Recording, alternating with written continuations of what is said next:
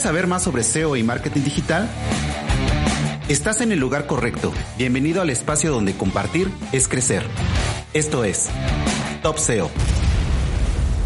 Hola, bienvenidos, bienvenidas a esta nueva edición de Top SEO, la decimosexta. En esta ocasión entrevistamos a Verónica Acuña. Verónica se desempeña como SEO Account Manager de Despegar, Pudimos platicar con ella sobre varias cosas, desde cómo ella siendo periodista ingresó al mundo de SEO, su paso por Linio y también el rol que desempeña actualmente coordinando al equipo de SEO dentro de Despegar. También te recuerdo que como cada semana este podcast está patrocinado por SEObox, el primer hardware SEO del mundo. SEObox es mucho más que un traqueador.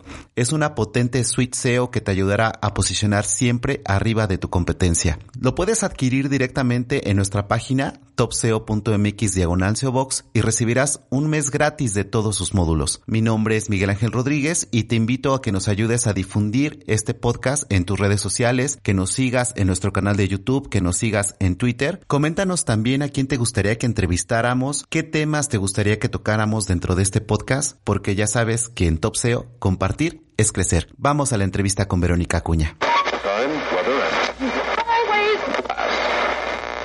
Hola Verónica, buenos días, ¿cómo estás? Bienvenida. Hola Miguel, buenos días, muchas gracias.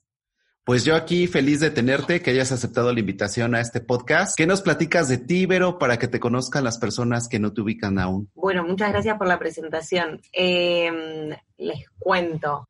Yo trabajo en SEO hace casi seis años. Em, estudié comunicación, vengo de como de la rama del, periodismo.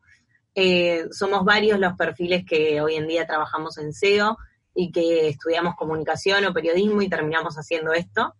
Em, la idea también es contarles un poco cómo pasás del periodismo así como más duro a estar en, empresas digitales que ahora quizás son, es más normal, pero hace unos años era como bastante, bastante extraño.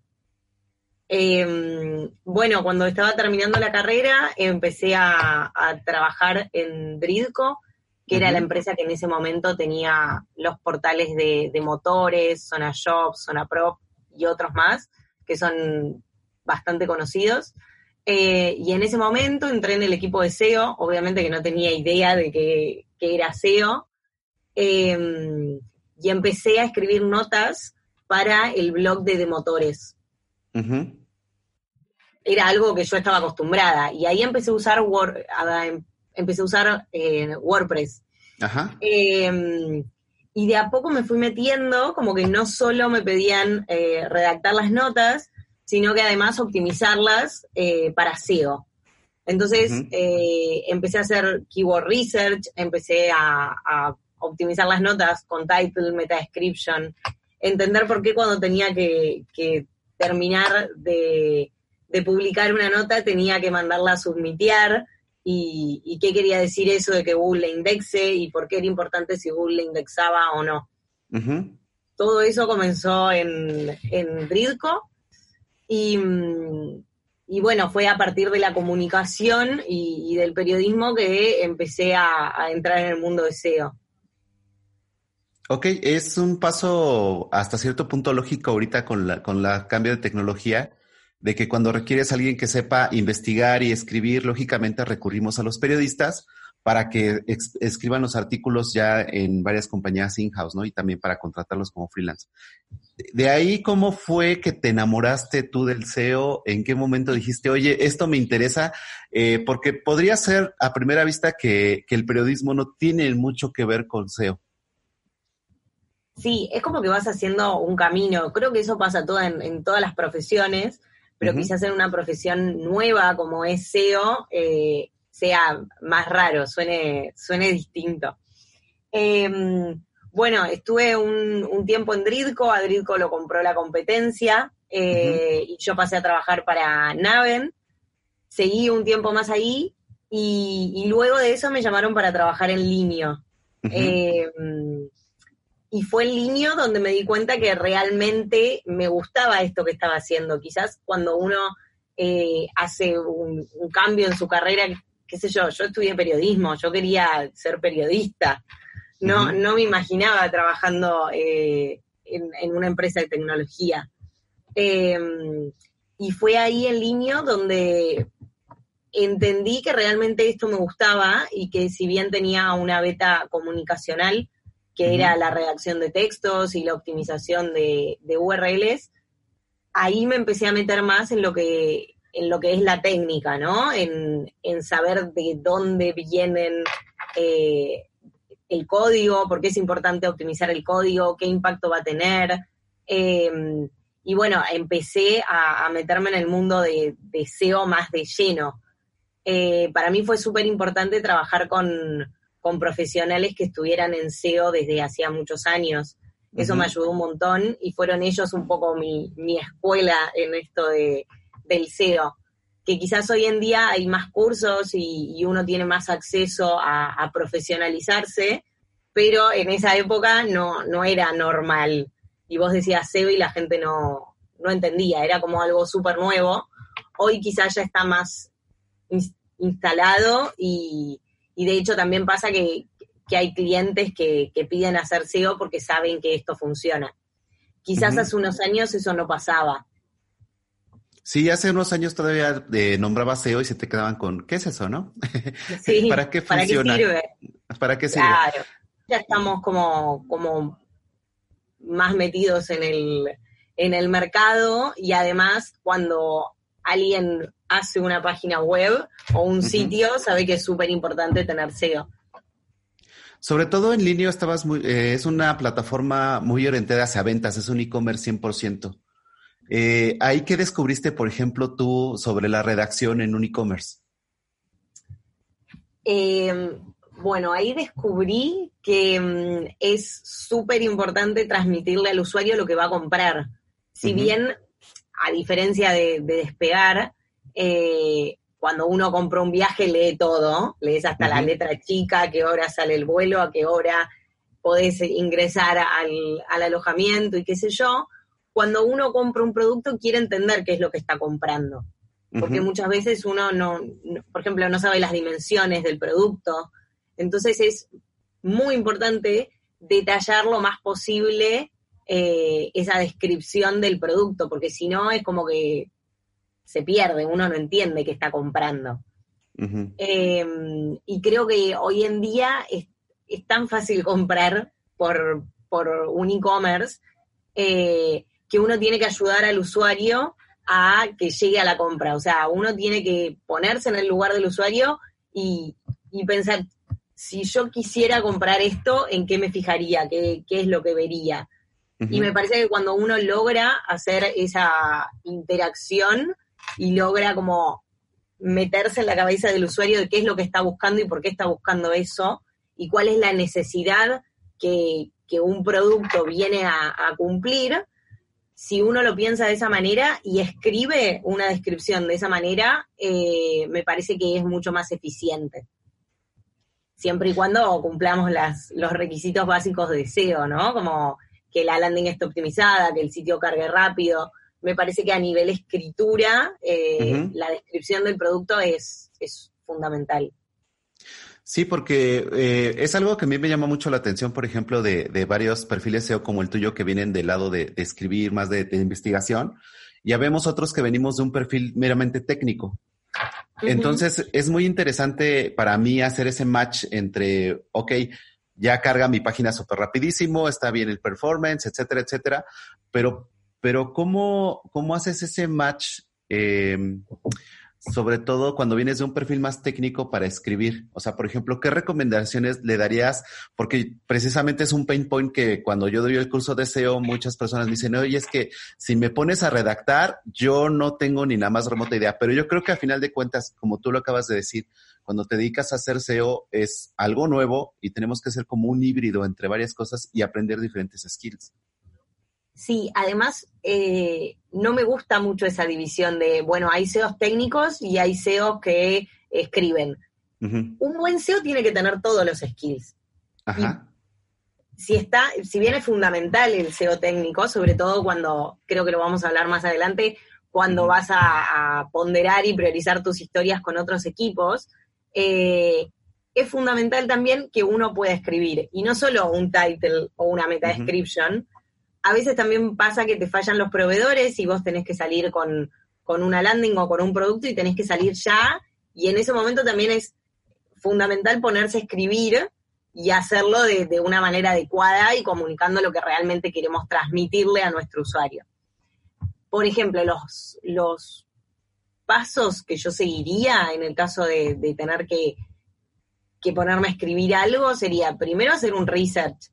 Aunque sea, muchas veces cuando decimos research parece como súper engorroso y que lleva un montón de tiempo. Sí, lleva un montón de tiempo un research bien hecho, pero digo, si vamos a escribir sobre algo sencillo, sobre algo que necesitamos sacar ya, podemos hacer un pequeño research que no nos lleve mucho tiempo y que nos dé algún, algunas keywords para, para ir trabajando. Entonces me parece que, o por lo menos como yo lo hago, es de esa manera, ¿no? Primero cuento con un universo de keywords, aunque sea chiquito, ¿no? Pero pueden ser, no sé, 5 o 10 keywords a trabajar. Una vez que tengo esas keywords, em, bueno, pienso bien qué es lo que le quiero transmitir al usuario, qué diferencial va a tener por ejemplo, en el caso de un producto, ¿qué diferencial tiene este producto a diferencia de los otros? Si bien hay un, montón de productos que son iguales, intentar encontrarle ese diferencial. Y, una vez que, le encontremos ese diferencial, transmitírselo al, usuario como nos gustaría que nos lo transmitieran a nosotros. Me parece que eso es fundamental. Si nosotros logramos eh, comunicar de esa manera qué, qué es lo importante y por qué el usuario debería comprar o en qué casos el usuario debería comprar y acceder a ese producto, me parece que eso es, es parte del éxito. Sobre todo porque además al usuario le va a dar cierta confianza. Sí, porque ya estás pasando la barrera, ¿no? Ya es como cuando enganchas tú con tu texto al usuario, que le estás dando un tip de yo eh, quiero, eh, más bien las ventajas de este producto, pero no lo estás como vendiendo, sino lo estás platicando, como que lo sientes más cercano, ¿no? Que yo creo que eso es uno de los retos más importantes cuando escribes, ¿no? Hacer ese match entre lo técnico del SEO, como era antes de que tienes que poner X cantidad de veces la palabra clave y que muchas veces eso se leía horrible, a cómo lo haces mucho más amigable para el usuario y que también hagas el match con el, con el buscador. Sí, y yo creo que eso se nota cuando uno está del lado del usuario, ¿no? Cuando, por ejemplo, a mí compro un montón de cosas por internet y me resulta mucho más fácil comprar por internet que ir a una tienda a comprar. No, me gusta comprar online. Y cada vez es más fácil comprar online. Eh, de hecho, a veces compramos cosas que no queremos comprar, pero está buenísimo poder verlo desde el lado del usuario también. Cuando uno haciendo y trabajando en, empresas digitales, se pone también del lado del usuario y empieza a hacer, no sé, por ejemplo, un research de cuando querés comprar cierto producto. y, lo importante que es que un sitio cumpla con todos los requisitos técnicos, porque obviamente que si estás comprando y se te tilda la página, no, eh, y además es como que uno, como profesional de digital, enseguida nota que, una página no anda bien o, que algo no está funcionando de, la manera correcta o cómo se podría optimizar ese sitio. Em, siempre caigo en el vicio de entrar a algún sitio y ver si tiene optimizaciones SEO. Es como que esas cosas pasan. Pero digo, es uno también de este lado siente la diferencia cuando va a comprar algo y eso fue pensado y, no es un texto lleno de variables. Sí, fíjate que tienes razón en lo que comentas. Estaba oyendo hace rato un podcast también donde decía, es que hay páginas en las que tienen un no sé qué, que el usuario, que el usuario promedio, por así decirlo, que no sabe de SEO o que no sabe de redacción, pero esas páginas te enganchan. Entonces, eh, yo creo que también eso es importante eh, eh, darle la relevancia de vida porque es lo que hace la diferencia a final de cuentas en el momento de la conversión. Sí, sí, claro. Se, el usuario lo, nota, lo entiende. hoy en día ya sabemos cuando un texto está escrito con variables y cuando un texto realmente fue pensado y fue escrito para ayudar al usuario. Entonces eso me parece que es fundamental y también como romper un poco ese mito de que el, profesional que es súper técnico no puede crear un texto. Textos podemos crear todos. Todos, por ejemplo, todos leímos alguna vez algún libro Entonces llevar un poco de eso, de, nuestra propia experiencia, a, bueno, a generar un contenido, a hacer una descripción. Lo mismo creo que también eh, funciona súper bien cuando uno crea un title, una meta description, headings. Es, es importante tener al usuario como foco y eh, buscarle la vuelta a nivel técnico y también para, para usar todas las keywords que, son foco en, en, ese producto que queramos vender. Pero fíjate que esa es como la, visión que vienes tú de, del periodismo, de la investigación, de siempre estar con las palabras. Eh, Sí, es, es un poquito complicado, pero yo creo que sí deberíamos animar a, a CEOs un poco más técnicos que vienen del lado de, sistemas, de programación, etcétera, que lo intenten también. Porque a final de cuentas también, eh, eh, también si tú vienes del lado de escribir, en el momento que llegas a hacer una auditoría, te tocas con un, te topas con un montón de cosas técnicas que también ese skill tú lo tuviste que desarrollar. Cuéntanos un poquito más cómo desarrollaste este tipo de skills. Sí, eh, bueno, eh, al principio comencé desarrollando el skill de armar reportes y, automatizar mucho los reportes. Em, y estuvo buenísimo porque yo quizás venía de, si bien cuando uno estudia periodismo tiene ciertas eh, asignaturas que, que uno ve más números o aprende cómo escribir integrando esos números y esos datos más duros, Em, a mí me gustaba, o sea, siempre me gustaron los números, pero el tema de poder automatizar reportes me pareció súper importante. Eh, quizás uno está un mes o un mes y medio trabajando en un reporte, eh, sobre todo cuando tiene fórmulas y tiene variables, pero después es un reporte que se va a armar en cinco minutos. Uno corre un script o corre una, automatización y enseguida consigue eh, completar todos los campos que necesita. Em, empecé por ahí mi parte más técnica, eh, por el lado de los reportes, y siempre es fundamental mostrar números. O sea, la verdad es que si tenemos números y sobre todo esos números son buenos, eh, siempre vamos a conseguir como un, aval a, hacer lo que nosotros creamos que es lo mejor a nivel SEO. Y después del lado más técnico en cuanto a código u optimizaciones SEO, sí lo aprendí leyendo mucho. Eh, a mí, bueno, vengo del lado del periodismo, me gusta mucho leer, pero me parece que hay, hay, es muy rico todo el contenido que, hay en ciertos portales, ¿no?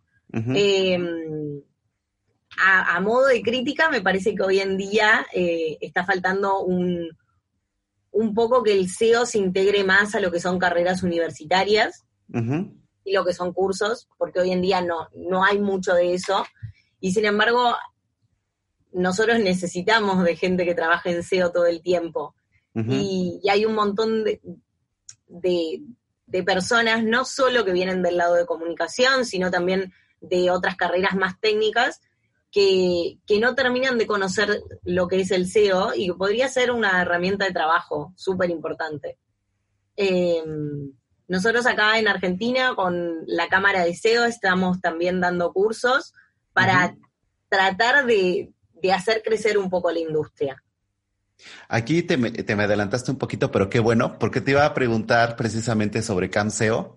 Eh, Tú eres cofundadora de CamSeo. ¿Cómo surgió la idea? ¿De dónde nació? ¿Quiénes están involucrados? ¿Qué están haciendo? ¿Qué nos puedes platicar? Bueno, eh, la idea surgió a partir de, del SEO Day, eh, el año pasado estuvimos varios profesionales de SEO, estuvimos trabajando en el SEO Day y también participamos del evento. Y una vez que terminó el evento, eh, nos pareció súper importante como intentar seguir. O sea, está buenísimo el SEO Day, es un evento súper grande y, hay un montón de SEO Days en distintos países. Eh, pero fue como, ¿cómo hacemos para seguir esto, que es un evento enorme, pero se hace una vez al año? Em, entonces ahí surgió la idea de, comenzar a dar cursos. Eh, creemos que es algo que, por ejemplo, para una persona que trabaja en marketing, le va a servir saber de SEO. Eh, y creemos que, puede llegar a, tener muy buenos resultados. O sea, tanto para nosotros, porque a nosotros nos sirve que la gente empiece a entender que SEO es importante, tanto a nivel eh, clientes como a nivel industria, ¿no? Eh, y también pasa que no hay mucha gente que se dedique al SEO. Entonces, por eso vimos que, había una necesidad de, comenzar a, dar clases y a dar cursos para que cada vez por lo menos la gente entienda qué es SEO. Así que nada, estamos con, la cámara de SEO, estamos eh, preparando nuevos cursos, más que nada para esto, para lograr hacer crecer un poco la industria y que cuando llegue el SEO Day, que, que acaba de ser en agosto, eh, no sea un evento aislado, sino que sea parte de, esto que es SEO. Bueno, esto es el SEO en Argentina. Sí, porque a final de cuentas eh, me parece que lo dijo Bruno D'Angelo en el podcast de Andrés, de que llegó, de que él siente que en algún momento eh, marketing tradicional le soltó la mano al SEO por ser más técnico o porque muchas veces pensábamos que era como una caja oscura y que a lo mejor la gente de marketing, los directivos, los que toman el, eh, decisiones de presupuesto, lo, no lo entienden o se les hace muy complicado, entonces como que les da miedo, ¿no? Pero a final de cuentas es trabajo, mucho trabajo y... mucho trabajo y también es un canal de tráfico, ¿no? Si nosotros eh, vemos todos los canales de tráfico que por los que los usuarios ingresan a nuestro sitio, el canal orgánico también eh, tiene que ver con el tráfico, entonces tiene que ser tratado como tal. Muchas veces hay como, hay muchas posturas de, por ejemplo, una, uno de los dilemas casi de, de, de SEO es en, en qué equipo o en qué gerencia tiene que estar SEO. Y ahí empiezan las diferentes opiniones, ¿no? Si SEO tiene que estar en marketing, si SEO tiene que estar en productos, si SEO tiene que estar en IT. A mí, en esos casos, me, gusta como dar el mensaje de que SEO tiene que estar desde el inicio de cualquier iniciativa que se haga. Porque si una iniciativa comienza a avanzar sin eh, el aval de SEO o sin que SEO esté en esa iniciativa, Luego, cuando nos, nos pidan recomendaciones, es como que va a haber que cambiar todo. Entonces es muy importante que, el, equipo, el profesional o la persona que esté encargada de SEO esté desde el inicio de esa iniciativa. Y, y para eso también es súper necesario que todos conozcan que es importante que haya SEO en una iniciativa, en una empresa, en un sitio. Porque si no es como que se deja para el final y para el final ya va a haber un montón de cosas que se podrían haber evitado al principio.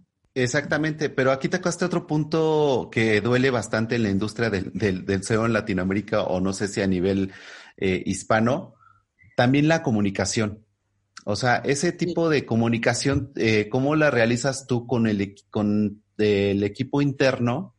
¿Y cómo haces que, por ejemplo, tu gerente de IT, que es bastante de IT, es que no sabría cómo decirlo, eh, entienda, ¿no? ¿Por qué tienes que hacer ese cambio y cómo llevas esa comunicación interna? Bueno, no es fácil, o sea, todo lo que tiene que ver con comunicación y con relaciones interpersonales no es algo fácil. Eh, obviamente que cuando uno va a una reunión, porque se está tratando una iniciativa que, queremos eh, empezar a, darle más push desde SEO o una iniciativa nueva o algo que hay que cambiar porque hubo un error, eh, no es fácil y cada uno siempre va a tirar agua para su molino. Eso es, uno tiene que partir de esa base. Muchas veces pasa que eh, te preguntan, ¿y por qué cuesta tanto esto? Y bueno, cuesta tanto esto porque es como una cadena, ¿no? De lo que veníamos hablando. Cuesta tanto porque la gente no sabe lo importante que es SEO. La gente no sabe el impacto que tiene SEO. Entonces, si uno parte de, que caes una reunión a pedirle a un gerente de IT que te haga un cambio de algo que salió hace poquito, el gerente de IT te va a mirar y te va a decir, pero ¿por qué? Si esto salió hace un mes, ¿por qué no lo hablamos hace un mes? Entonces, hay que dejar como un poquito esas fricciones de lado y hay que partir de que todos vamos a querer lo más importante y lo mejor cada uno para su área, ¿no? Entonces, cuando uno logra partir desde ese punto y, y entender un poco también que el que está enfrente quiere lo mejor para, para su equipo. O sea, en este caso siempre hay como, tienen como un tema los profesionales de Haití, ¿no? Como eso de que no, porque el desarrollador no quiso hacerlo, o porque el desarrollador, el desarrollador decía que no se podía. Yo creo que a nivel técnico, casi siempre los requerimientos de SEO, sobre todo los cuando uno pide una mejora o pide un cambio pequeño, siempre se puede hacer. El tema es el tiempo que le lleve al otro equipo y si el otro equipo tiene tiempo. Entonces, es un poco una sinergia y una negociación. Eh, y, y, bueno, uno, nosotros por lo menos acá lo trabajamos de esa manera y lo que intentamos siempre es mostrar los números de SEO. eh, es como que ya sabemos que el tráfico de SEO es de mejor calidad, que tiene mejor conversión que los otros canales. Entonces, si nosotros vamos con, un buen informe de, esa tarea que queremos hacer o que queremos cambiar, y proponemos una mejora y creemos que esa mejora puede llegar a tener un, impacto positivo y vamos con todo un informe hecho sobre eso, es muy raro que nos digan que no. Lo que pasa es que, bueno, uno no, puede ir flojo de papeles. Es como que en ese momento uno tiene que eh, haber trabajado mucho, tiene que haber estado muy inmerso en, esa iniciativa y tiene que ir con, proyecciones hechas. Muchas veces nos olvidamos de esta parte o hay veces que también te dicen, bueno, ¿y por qué hay que cambiar un title o una meta description? Y el impacto de eso es difícil de calcular. O sea, hay, hay veces que, se piden números de cosas que, son medio incalculables, sobre todo en SEO, que, ya de por sí no es fácil medir y no es algo muy lineal. Eh, entonces a veces pasa eso, pero siempre es una negociación. Y yo creo que, que si uno logra ir hablándolo y trabajándolo desde el principio, Obviamente que hay equipos que son mucho más proactivos o que permiten eh, sacar más historias de SEO y hay otros con los que cuesta más. Pero a mí me parece que si uno va con los números eh, claros y eh, teniendo en cuenta cuál es el impacto positivo que esto puede tener, me parece que no, si bien es difícil, porque a veces cuesta que salgan iniciativas de SEO, uno con esas cosas, con esas dos cosas, tanto eh, medir el impacto y em, ver cómo, cómo van a ser los resultados o cómo fueron los resultados, me parece que con eso debería andar, o por lo menos es algo que a nosotros nos, nos funciona. Sí, eh, ya que hace mucho sentido lo que comentabas en un principio que tú empezaste con los reportes. Porque también muchas veces hay SEOs que se dedican solamente a, checar el performance de su sitio, que todo esté en su lugar, etcétera, etcétera, y la analítica la dejan un poquito de lado, ¿no? Pero eh, si te fijas, aquí ya hablamos de varias eh, habilidades que debe de tener alguien que se dedica a hacer SEO. O sea, desde escribir, desde tener las habilidades técnicas, desde saber un poco de código, de saber programar, eh, y también el estratega, ¿no? O sea, que digas, ok, bueno, si yo hago este cambio va a impactar de tanta manera en el crecimiento del tráfico y a lo mejor podemos tener una proyección de conversiones de mayor de un 5, 10, 15%. Sí, eh, no es fácil en SEO. O sea, a diferencia de otros canales de tráfico que uno sabe que hace un cambio y tiene un, impacto directo, vos cuando tenés una una mejora a nivel SEO, no sabes si fue porque mejoró la velocidad de carga o porque cambió el algoritmo de Google o porque sí, te hicieron el cambio que habías pedido. Pasa, no es algo lineal ni es algo que sea fácil. A mí me parece que es fundamental eh, lograr tener un equipo que cumpla con todas esas skills que vos dijiste. Eh, la parte comunicacional es súper importante, también la parte técnica y la parte analítica. Eh, nosotros la verdad es que en Despegar logramos eh, un equipo de SEO que cumple con todos estos aspectos y es por eso que a nosotros se nos hace fácil trabajar. Obviamente que en el día a día no todo es, es bueno ni, ni todos los resultados siempre son como nos gustaría o como quisiéramos, ni salen todas las cosas que nosotros proponemos a producción. Pero bueno, cuando uno logra tener un equipo eh, que, que tenga distintos skills, eso hace que el trabajo sea mucho más eficiente. Sí, y aquí ya eh, haces el, trabajo en equipo, sobre todo cuando, cuando es in-house o cuando trabajas en una agencia, no solamente depende ya de ti, ¿no? O sea, por ejemplo, eh, lo que yo le comentaba en, en un curso a unos chicos, es de que tú también como cuando te dedicas al SEO tienes que ver qué te llama más o qué te gusta más, ¿no? Si te gusta más del lado de escribir, si te gusta más el lado de la analítica, si te gusta más el lado del WPO, etcétera. Entonces, muchas veces por el mismo desconocimiento que hay de lo que es SEO, dices, ah, bueno, es que una sola persona hace SEO. Pues no, dentro de SEO hay varias especialidades en donde tú puedes eh, dedicarte más hacia el, hacia el performance, tú hacia la escritura, eh, alguien más sobre el lean building, etcétera, etcétera.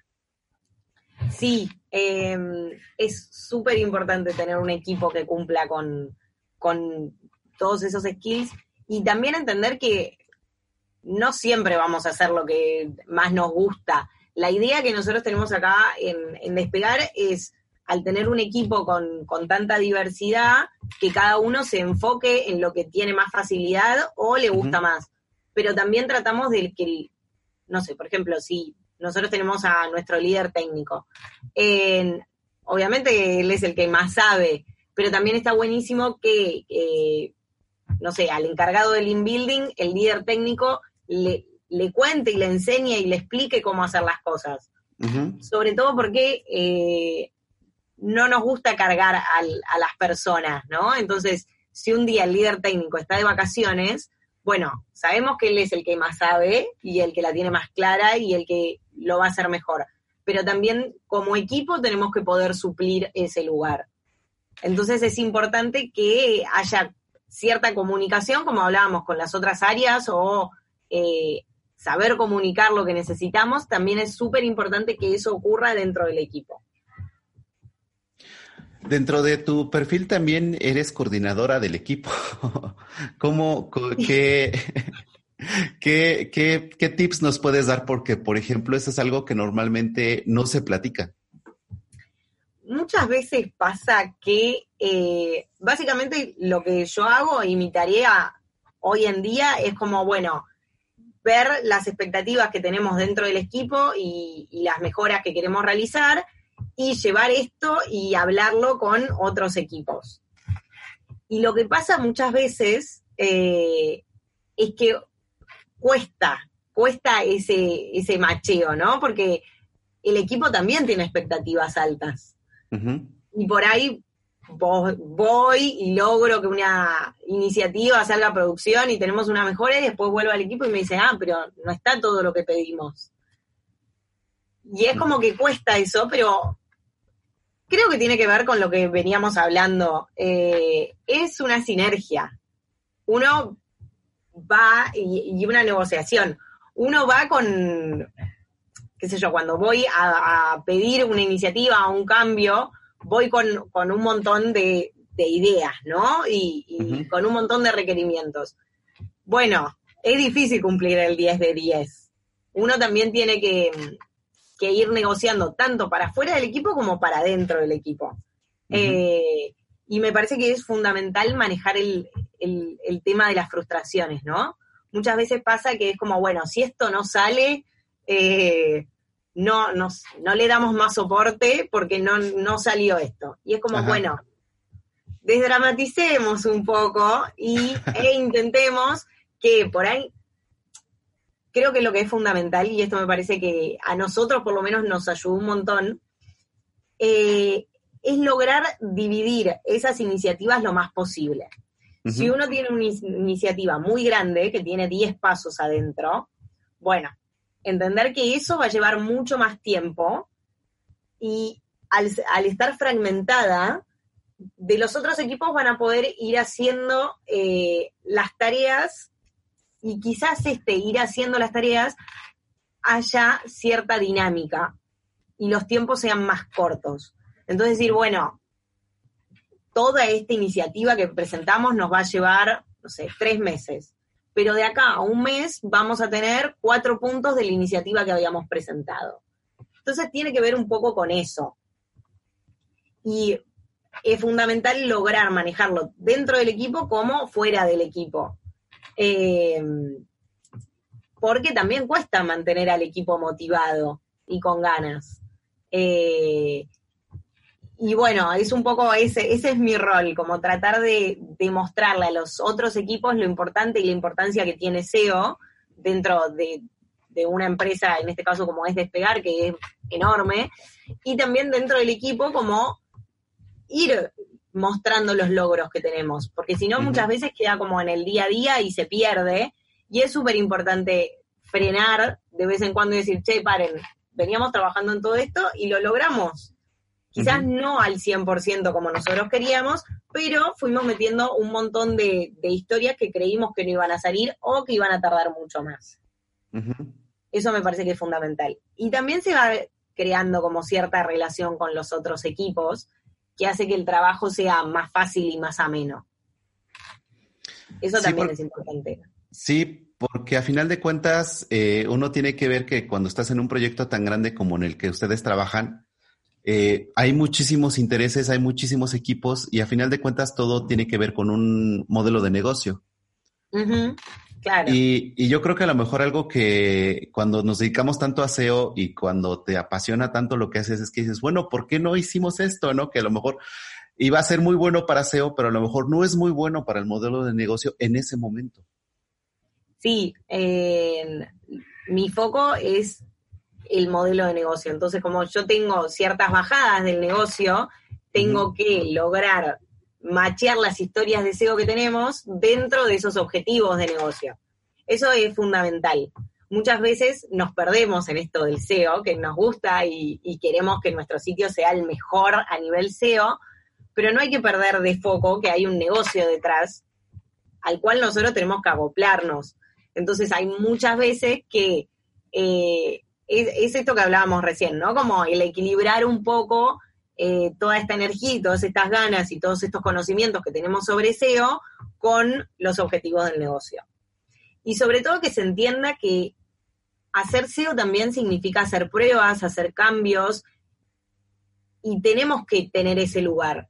Muchas veces vamos a hacer un cambio y por ahí ese cambio no impacta como nosotros esperábamos y tenemos que poder tener la autonomía y la velocidad para volver para, atrás.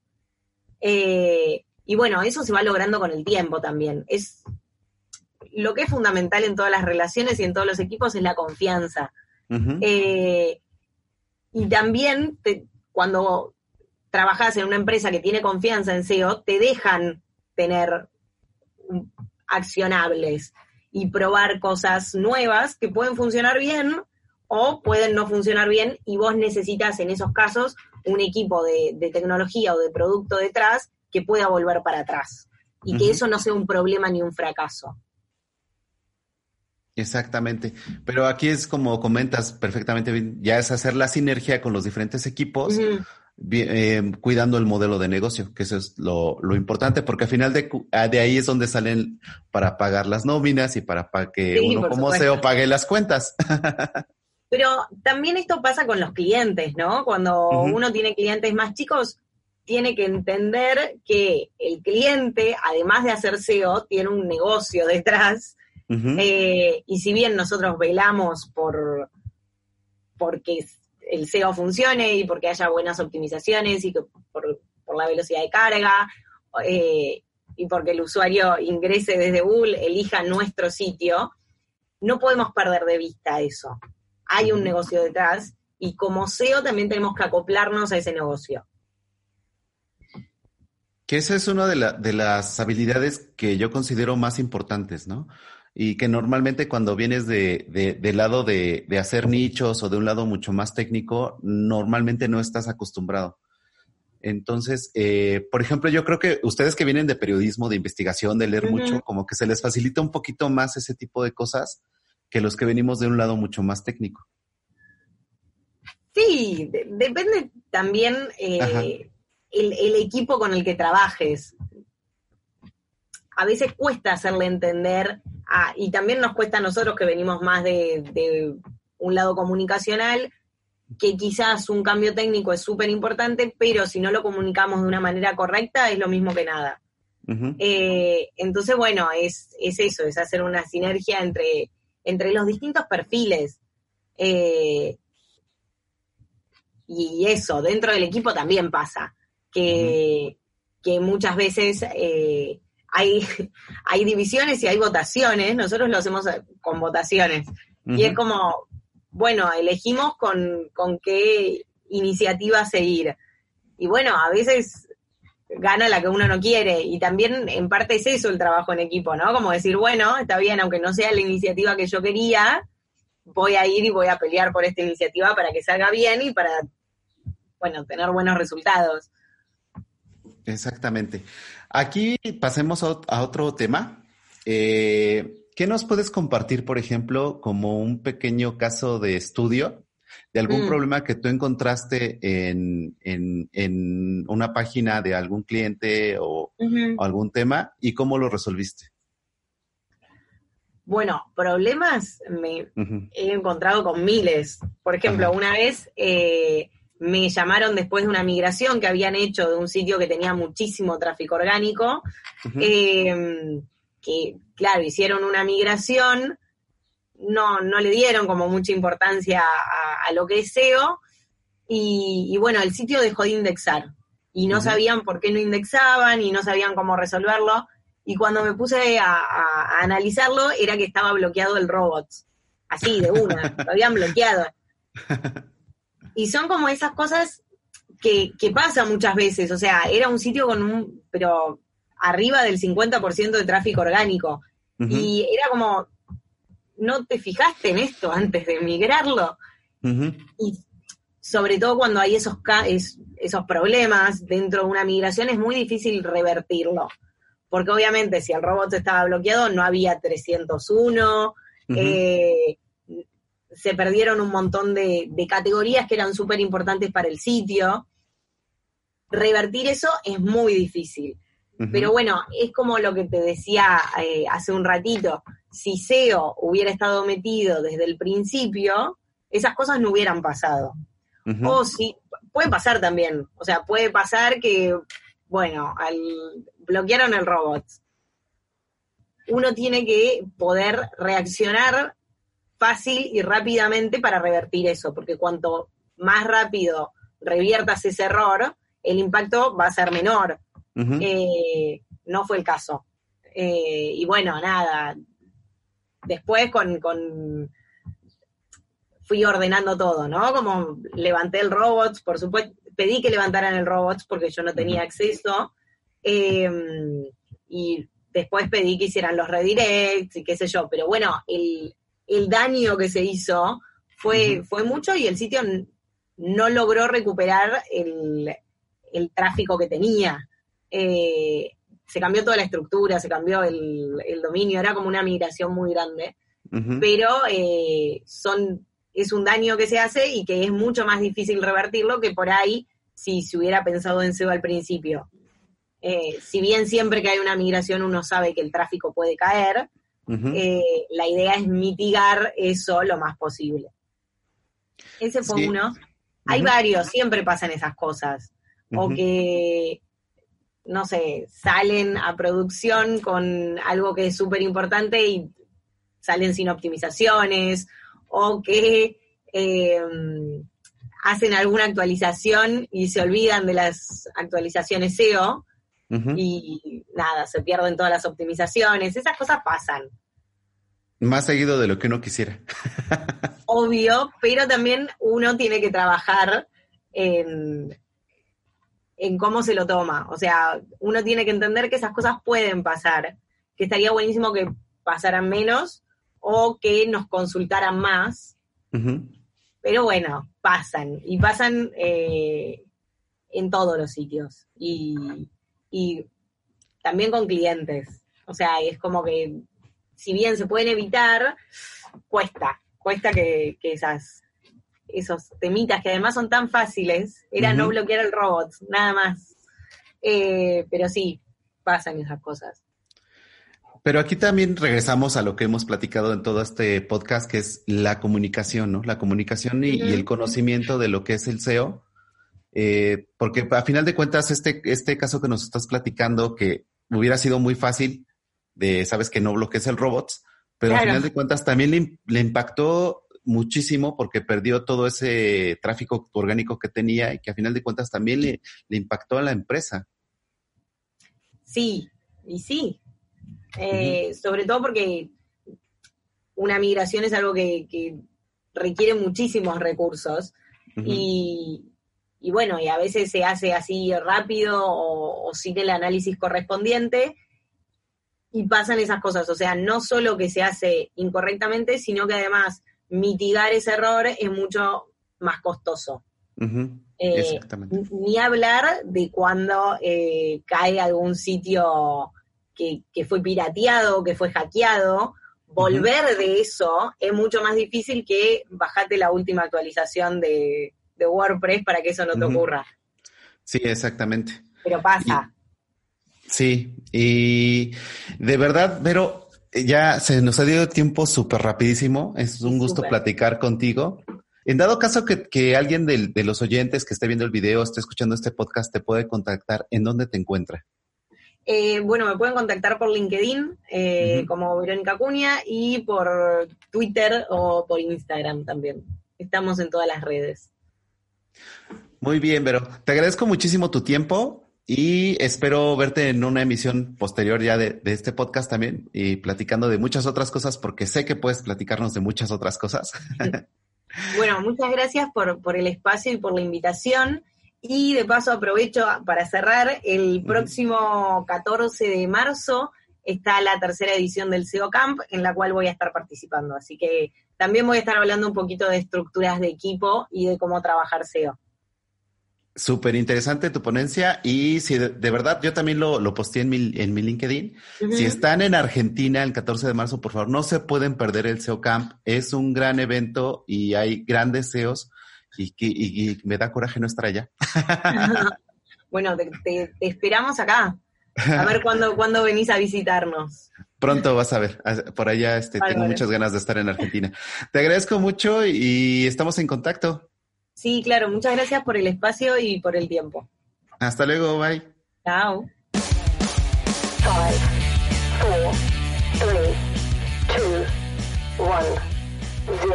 Gracias por llegar hasta aquí. Esperamos seguir contando con tu presencia en nuestro siguiente episodio. Si te gustó este podcast, recomiéndanos, suscríbete y comparte. Esto fue Top SEO. Suspect is armed and dangerous. I repeat, suspect is armed and dangerous.